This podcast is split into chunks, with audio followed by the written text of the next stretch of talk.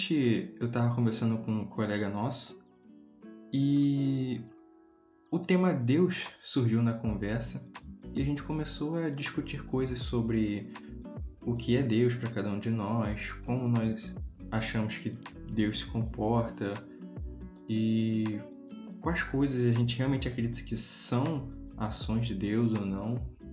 E essa foi outra conversa que me pareceu muito interessante e eu achei que seria legal trazê-la para cá.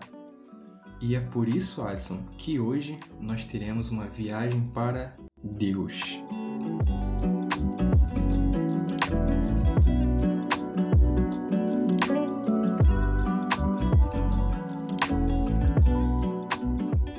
Tema forte.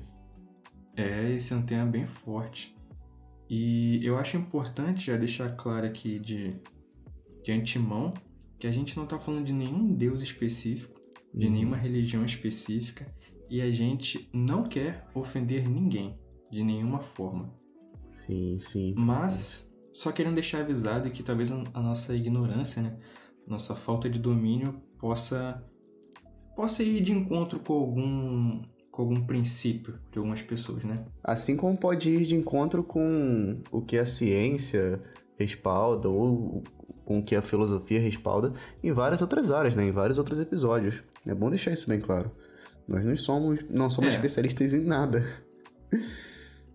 E todo tema a gente acaba tratando com um certo grau de respeito e sabendo que a nossa ignorância sempre ultrapassa o que a gente sabe, né? Acho que em todo assunto é assim pra muita gente. Diga. Não, é só pra esclarecer mesmo pro, pro público que a nossa ignorância sempre é muito grande sobre quase todo o tema que a gente, todo- quase todo o tema em que a gente todos traz. os assuntos. Sim.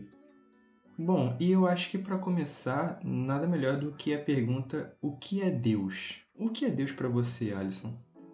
É uma pergunta delicada, né? Eu tenho um passado de clérigo, porque eu fui criado na igreja praticamente, né? Na igreja cristã evangélica. Eu também. E quando eu tinha uns 15, 16 anos, eu acabei desistindo e me tornei ateu, vamos colocar assim. Só que mais recentemente na minha vida, algumas experiências, muitas delas envolveram meditação e um contato maior com a espiritualidade oriental, né? Vamos colocar dessa forma. É, me deixaram ver Deus por outros olhos, num sentido de uma conexão espiritual que em bons momentos da vida a gente pode sentir. Então, para os que já tiveram religião, já devem conhecer isso. É, talvez uma experiência forte onde lá dentro, no fundo do seu coração, você se sentia conectado com algo maior do que você mas essa experiência ultrapassa o campo religioso. Eu creio que enfrentar etapas na vida onde se- seus familiares são muito importantes, seus amigos são muito importantes, ou momentos em que você se sente honrado e abençoado por ter alguma coisa, e nesse sentido talvez envolva gratidão também, é, é como se nesses instantes a gente vislumbrasse Deus, como se víssemos o destino nos honrando com algo, né? E a partir daí, eu creio que Deus seja esse mistério que passa pela experiência humana, que não fica distante dela porque nós podemos entrar em contato com ele em várias etapas da vida e talvez as religiões tentem entrar em contato com ele sistematicamente, né? Colocando ele como uma figura assim neutra e e de experiência, claro, transcendente, né?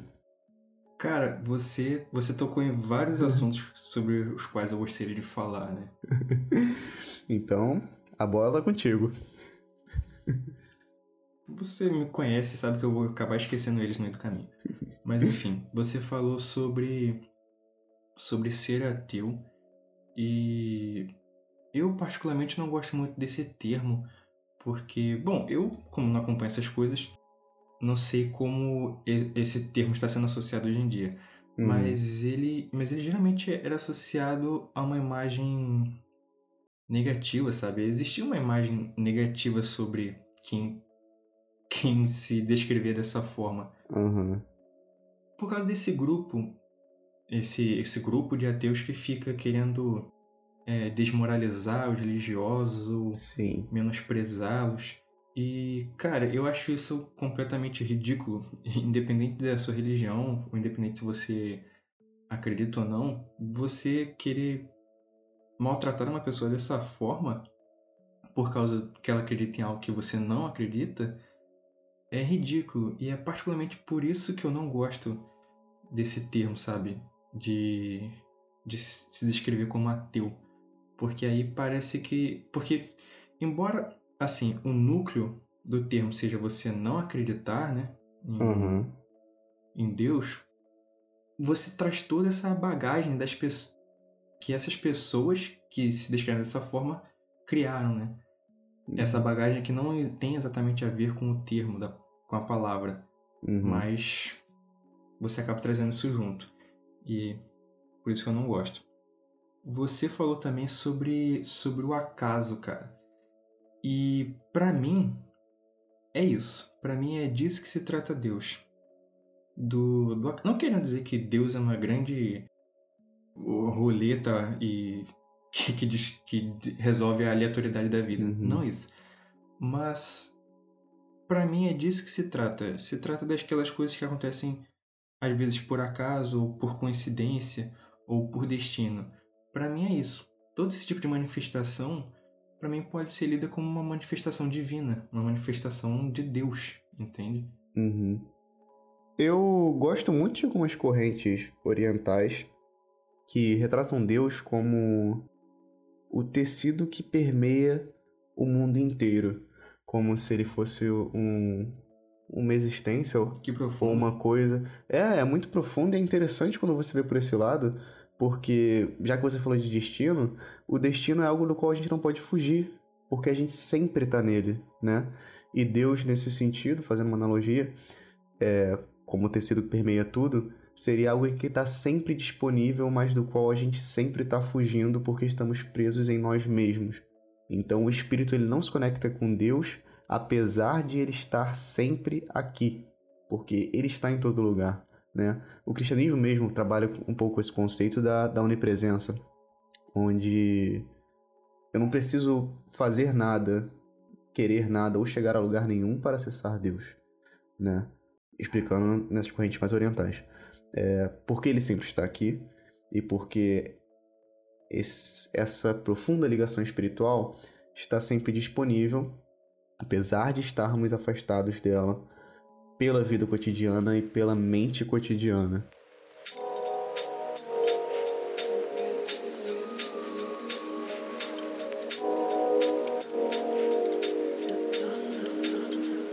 Aliás, é, você falou agora sobre a visão oriental de Deus, né? Uhum.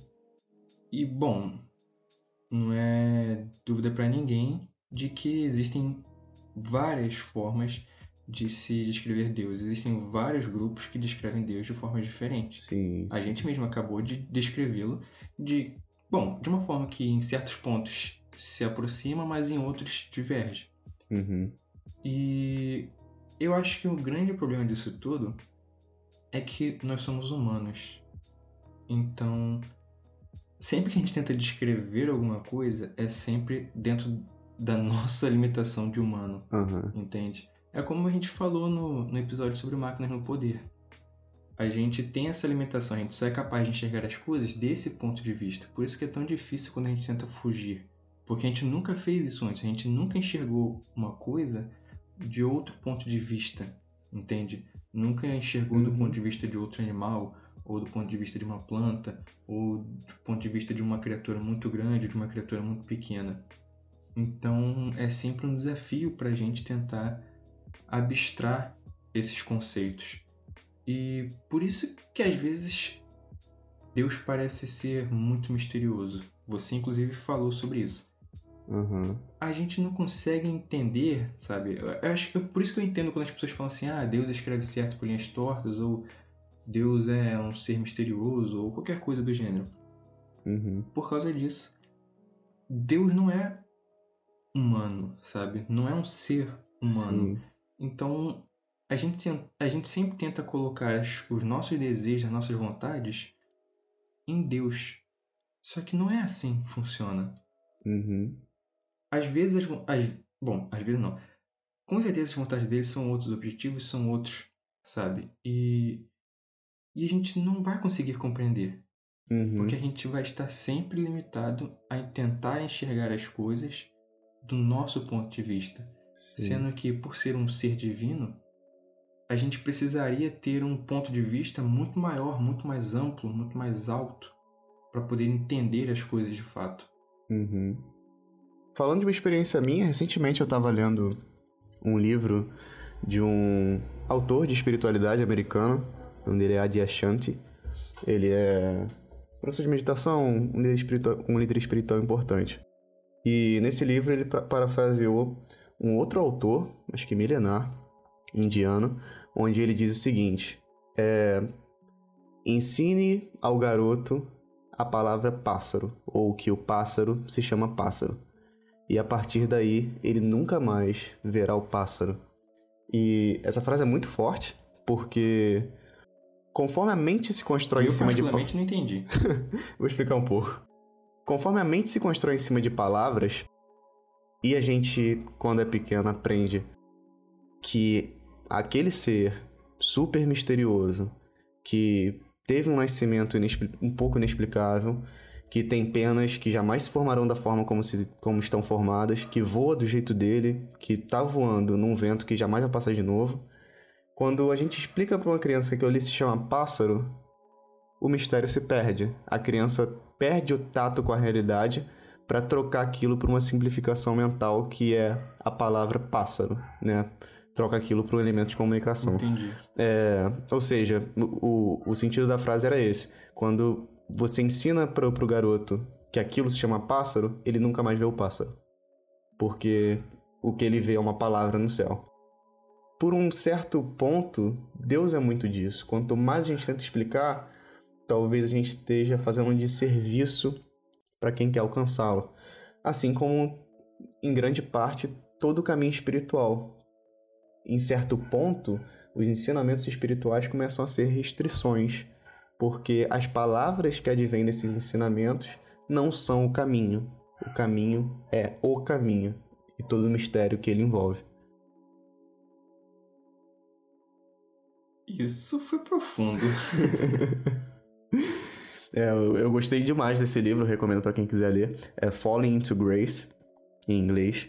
Eu não sei se tem uma versão dele em português, mas ele é cheio de ensinamentos espirituais muito interessantes e ele dá umas brechas pro para iluminação espiritual, vamos dizer assim, né? Para despertar, na verdade.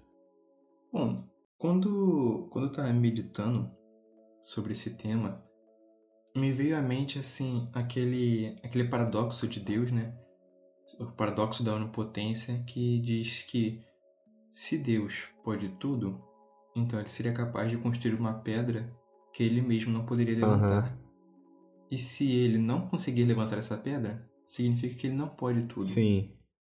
Porém, se ele não é capaz de construir tal pedra, ele também não pode tudo. Uhum. Então, de um jeito ou de outro, Deus não poderia tudo. Aham.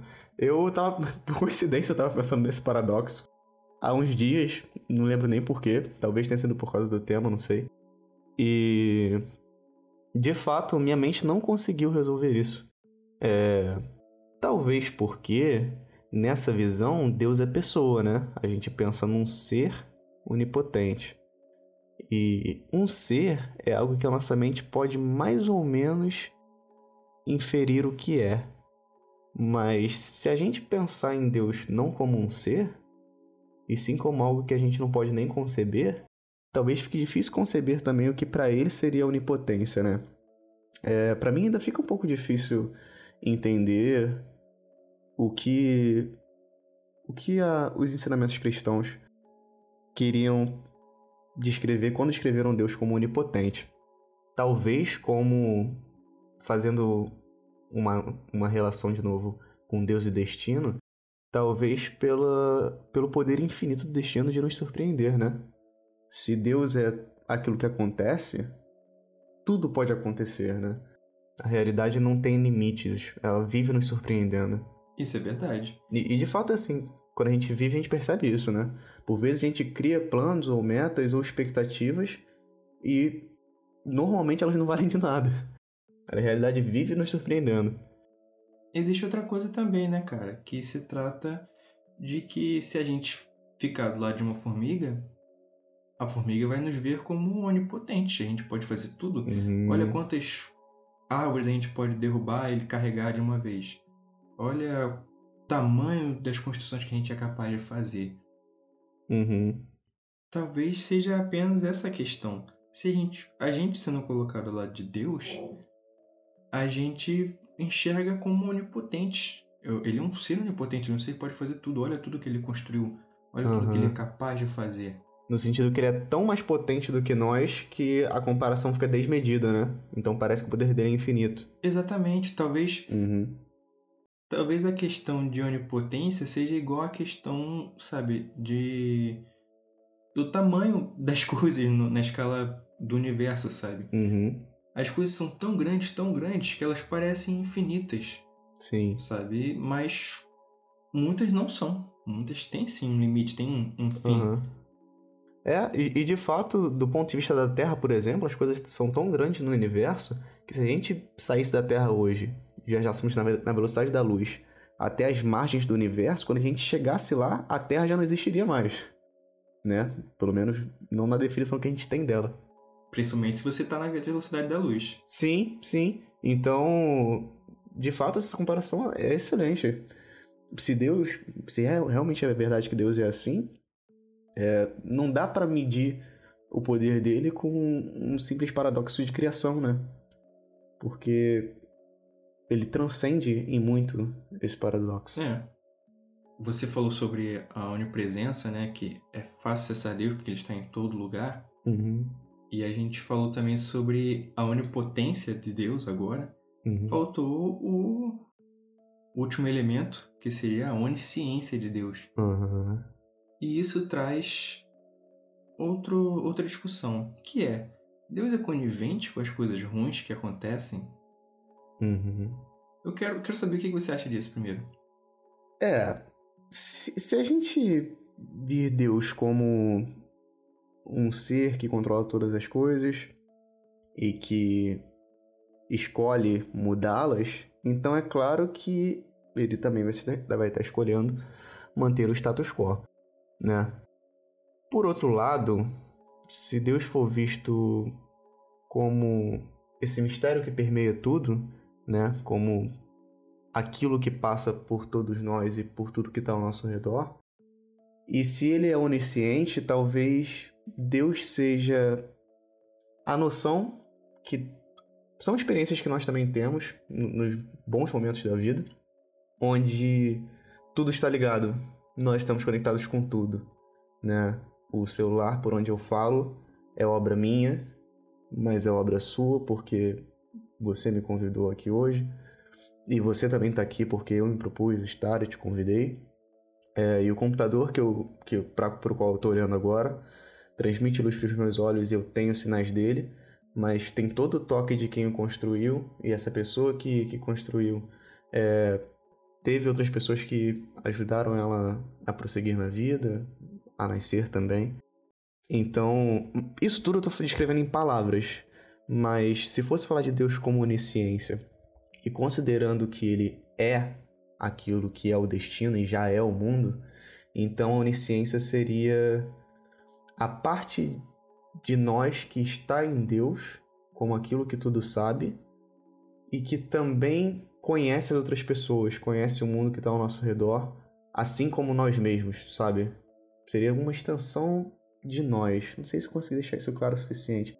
Talvez, um exemplo, em exemplos mais concretos, seja a sensação de que, de vez em quando, quando estamos tomando algo que claramente prejudica outras pessoas, e só para beneficiar a gente, aquela sensação de consciência, sabe? De que isso está errado porque aquela pessoa não é tão diferente de mim assim. Esse, essa seria a onisciência. aquilo que passa por tudo e que entende tudo e que olha tudo. Claro que isso é bastante de como eu entendo Deus hoje em dia. É, o cristianismo pode entender de forma diferente. O cristianismo, na verdade, nesse sentido de onisciência, pode ter por muito tempo se utilizado dessa moral que eu falei para poder coagir as pessoas a agirem de acordo com a moralidade cristã, né? Que por vezes vai ser ah, ruim. É, e só pra, só pra deixar claro, desculpa, um, um breve parênteses. É, querendo ou não, a nossa principal influência quando se trata desse tema é o cristianismo. Uhum, uhum, e com nossa eu quero dizer uhum. eu e Alisson. Uhum. Então a gente vai, por vezes, acabar indo por esse caminho. Uhum. Não por preferência ou algo do tipo, é apenas por questão de. Conhecimento, né? De limitações. É, limitação e proximidade. Uhum. A gente tem mais proximidade uhum. por esse tipo de, de abordagem. Voltando, desculpa. E como sempre, se, se vocês que estão nos ouvindo quiserem também se adentrar um pouco mais no tópico ou participar de algumas discussões, sintam-se livres para fazer isso nos comentários, se a plataforma por onde vocês estão nos escutando permitir, claro, né? Mas a gente apoia, como a gente já havia comentado em alguns episódios anteriores, o tipo de discussão que a gente tem, porque muda as nossas vidas e a gente espera que mude as de vocês também. Exatamente. E caso alguém queira saber, o Anchor permite que vocês enviem mensagens pra gente. Uhum. Então, se algum de vocês estiver interessado, seria muito bem-vindo. Definitivamente.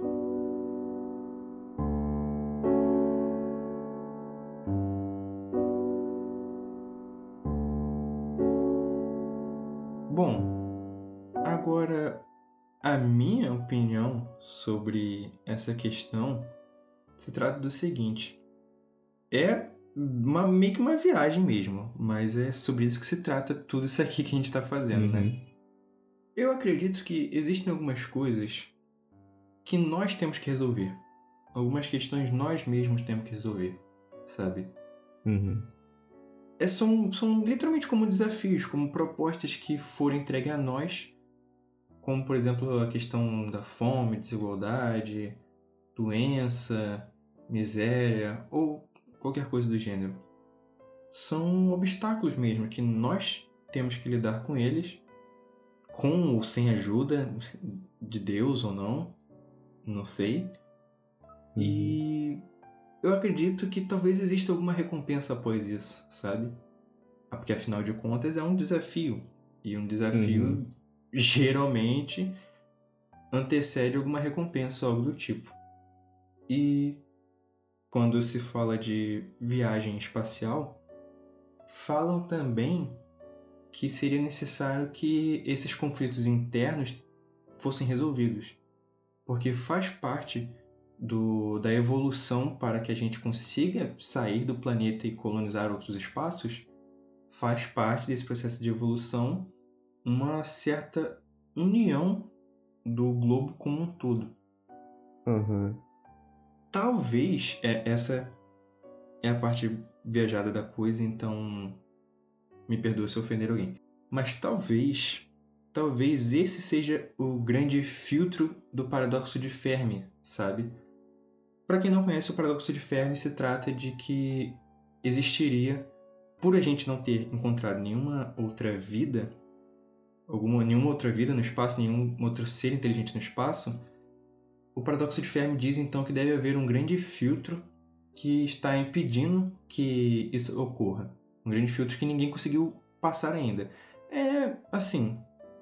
É o que eu me lembro do paradoxo agora, talvez eu esteja falando besteira. Voltando. E talvez Deus seja esse grande filtro. Talvez quando quando a gente resolva todas essas questões, talvez quando todo o planeta consegue estar em harmonia, sabe? Talvez nesse momento a gente consiga ascender a presença de Deus e ter um encontro com Ele. Uhum. E daí pra frente eu já não sei como é que vai ser. Cada religião diz uma coisa, né? Então Deus seria as regras que estão ditando quando a gente vence ou não o jogo e ele propõe o jogo pra gente ao mesmo tempo. Seria isso? É, um jogo traz um, um ar de casualidade pra coisa, e eu não sei Uhum. se seria tão casual assim. Não sei, realmente não dá pra gente saber. Talvez seja só um jogo, um- só um divertimento, Aham, ou talvez seja alguma proposta maior que ele tem em mente, ou algo assim. Eu acredito que cada religião pode, pode dizer isso. Assim como, por exemplo, a mitologia nórdica dizia que nós éramos os soldados de Odin, né? Nós estamos aqui pra isso. Entendi. E há a possibilidade ainda de, de, de esse plano ser só uma etapa, né? Se, como você propôs, existe um filtro e para passar por ele devemos talvez nos unir como, como humanos, entrar em homeostase com, com a Terra inteira e com, tudo, e, tu- e com tudo que habita nela. Talvez, se conseguíssemos ultrapassar esse parâmetro do filtro, pulássemos para uma outra etapa da existência, né? E ali seria talvez só mais uma etapa também. Quem sabe essa não é a primeira e existam muito mais etapas. É difícil dizer, né? Já que a É. gente não passou de nada daqui. Você, você falou sobre a gente ter que passar por isso de novo. Existe, mais uma vez, eu citando aqui o Guia do Mochileiro, o, uma, logo no início do Guia do Mochileiro, nas- na, primeira página, ele fala sobre isso, né?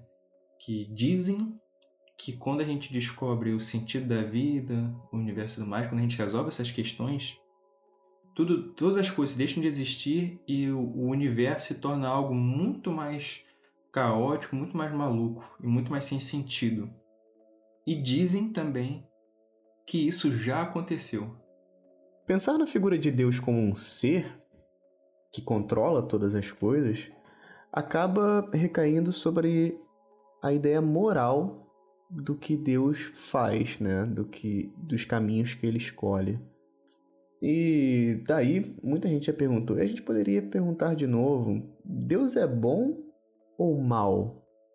Ou ele é o dono da moral e ele acaba determinando o que é bom ou mal segundo o que ele escolhe, assim ele está acima da moral. Isso não é meio autoritário, meio tirano? Deus é um tirano? Isso tem a ver também, mais uma vez, com a questão da gente sempre enxergar as coisas do nosso ponto de vista. Nós Uhum. temos nosso próprio conceito de bem e mal. Talvez Deus, como um ser acima dessas coisas, tenha o, o conceito dele de fazer isso. Uhum. De entender esses. esses... de entender esses assuntos. Aham. É, eu, eu adoro pensar na ideia de Deus transcender o ser, porque se ele não é o, se ele não é um ser, e sim ele é a própria realidade, ele é a matéria que compõe toda a realidade, portanto toda a nossa experiência, e até o que transcende ela, é, sim, eu diria que é seguro dizer que ele está acima da moral, no sentido de que a realidade, ela não escolhe, porque escolher é uma coisa muito humana, é muito coisa de um ser.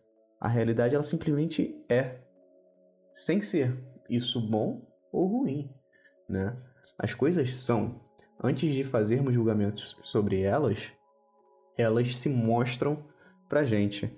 É, falando dentro de novo da ideia de um aprendizado, de alguns aprendizados que eu acabei adquirindo com a prática meditativa, seria sobre a ideia de que sim, claro, você pode e deve é, enxergar e seguir na direção do que é bom na sua realidade. Mas antes disso é necessário ver e reconhecer a realidade tal como ela é, aceitando-a do jeito que ela se mostra, para aí sim contestá-la, né? É, é óbvio que racismo é péssimo, é óbvio que os diversos tipos de preconceito que a gente tem é péssimo, é óbvio que a violência é péssima, né? E esses são os julgamentos morais sobre a realidade. Mas antes disso, é necessário ter cabeça e espaço para observar a violência, o racismo e os preconceitos, as discriminações, tal como eles são, né? Tal como eles se mostram, sem querer que eles sejam menos do que são e sem querer que eles sejam mais do que são, vendo como eles aparecem no mundo e na sociedade ao nosso redor, para daí sim mudá-los. Então, se Deus é realidade, acredito que é razoável dizer que ele transcende a moral nesse sentido, porque a realidade só se mostra. É, e, bom, enxergando as coisas do meu ponto de vista, né, Uhum. como Deus sendo o acaso, eu também acho que ele está além dessas coisas de, de bem e mal, sabe? Embora eu, eu, Aham. go- eu goste de acreditar que, por vezes, ele in- interfere no que está acontecendo. E, pessoalmente, eu gosto também de acreditar que ele mexe nas pequenas coisas para tentar interferir nas grandes. Então, Aham. talvez apenas leve tempo para que essa bola de neve atinja as proporções ideais para que grandes mudanças aconteçam. Então, às vezes, tem todo, como você falou, por exemplo, a violência. Talvez esse seja algo que vai mudar, Uhum. mas vai levar um tempo até que essa bola de neve de coisas, né, esse efeito dominó, cresça para que ele seja capaz de fazer essas mudanças. Mas o que teve que ser feito já foi feito e tudo vai vai crescendo assim, sabe? Uhum. E falando disso, a gente também leva a questão do, do livre-arbítrio, né? Então faz parecer que a gente não tem muita escolha. Uhum. A gente, vai só, a gente só faz parte dessa sequência de, de dominós e vai chegar uma hora que a peça vai postar na gente, a gente vai ter que tocar na próxima e assim vai. Uhum. Porém, eu, eu acho também que a gente tem a opção de sair dessa, dessa cadeia. O que, nesse exemplo, seria um, um péssimo problema, né? Toda a questão da violência não seria mais resolvida por causa disso. Uhum. E isso também, eu, eu, penso dessa forma porque se eu não pensasse assim, me faria me faria acomodar, me faria pensar, ah, eu não preciso fazer nada então, porque os problemas vão se resolver. Algo lá atrás já Uhum. foi já foi mexido para que as coisas se resolvam agora. Uhum. E não é assim. Se você decide se abster dessa sequência de eventos que são necessários para que as coisas mudem, toda a cadeia se perde. E aí ela vai precisar começar novamente. Sim. Talvez Ficou confuso, mas eu acho que faz algum sentido. faz, e, e talvez o cristianismo tenha um, um, um bom ensinamento para dar na questão do livre-arbítrio, quando fala que nós somos filhos de Deus e semelhantes a Ele, fomos criados na semelhança dele, e portanto somos pequenos pontos que se parecem tanto com Ele ao ponto de, de quase sê-lo. E, e assim, se Ele é quem move as coisas, e nós somos pequenas partes dele, também somos pequenos pequenos artefatos que podem trabalhar dentro da realidade, né? Trabalhar dentro de mudanças. É, ou seja, temos o poder de, de mudar as coisas, assim como Deus tem o poder de mudar as coisas, né?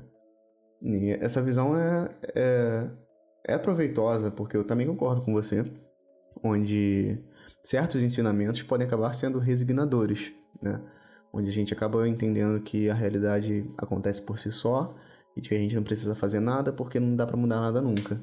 E eu acho que isso definitivamente pode acabar levando as sociedades inteiras a ficarem estáticas com relação aos seus problemas. E essa estática traz o sofrimento de muita gente. Mas às vezes, cara, é a gente tirar assim essa. Você falou do lado ruim da gente jogar as coisas né, nas custas de Deus, né? Aham, Que é quando a gente deixa simplesmente, ah, não, vai dar tudo certo, Deus tá no controle. aham, aham. Mas às vezes tem um lado positivo, né? Que é quando a gente acontece algo que realmente fugia do nosso nosso controle, não era algo que a gente poderia evitar, não era algo que a gente poderia ter amenizado ou contornado de qualquer forma. aham. E aí acreditar que foi o acaso, o destino, ou Deus, conforta a gente, né? Querendo ou não. Sim, sim.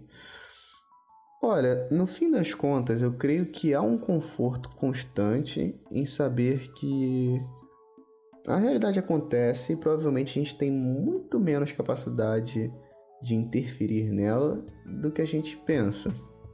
Mas ao mesmo tempo, somos uma parte ativa dela onde ajudamos a encontrar o equilíbrio assim como o equilíbrio nos encontra. Né? Então, Sim. há um conforto mesmo em perceber que a realidade vai se mostrar, quer você queira, quer não. Né? Ela está além das suas vontades. Sim, e eu concordo com você. Às vezes nós sim, nos sentimos mesmo impotentes, nós sentimos que nós não temos muito poder, que não podemos fazer muita coisa, principalmente quando a gente é colocado nessa escala, né? Que de um lado tem nós e do outro lado tem Deus com todas as suas capacidades. Mas ainda assim, nós temos poder. Nós temos poder dentro desse lugar que seria o reino dos homens, a terra ou qualquer outra denominação que você quiser. Uhum. Nós temos também, bom, embora não seja muito, nós temos o poder de pelo menos se inscrever, deixar um comentário e uma avaliação no Viagem Para. Sim, e, é, e é claro, recomendar para os amigos, familiares e para todas as pessoas que vocês gostam. E se vocês desgostam de muitas pessoas, recomendem também, tá? Porque é um programa que pode mudar a vida daquele que você odeia. Se você acredita nisso, compartilhe. Compartilhe sempre que puder. Tanto pessoalmente quanto pelas redes. Talvez esse seja o programa que se torne a primeira coisa em comum entre vocês dois. Pois é, às vezes a distância, como a gente falou aqui, é a falta de tato, é falta de contato profundo. E o contato profundo, às vezes, se mostra pelos interesses. Não poderia concordar mais. Enfim, foi uma conversa excelente. É, é um tema que definitivamente eu adoro conversar a respeito. Faria mais episódios sobre o tema e faremos. Fiquem ligados. É, muito obrigado pela conversa, Dedão. Eu que agradeço, Alice. E. E boa semana. Boa semana.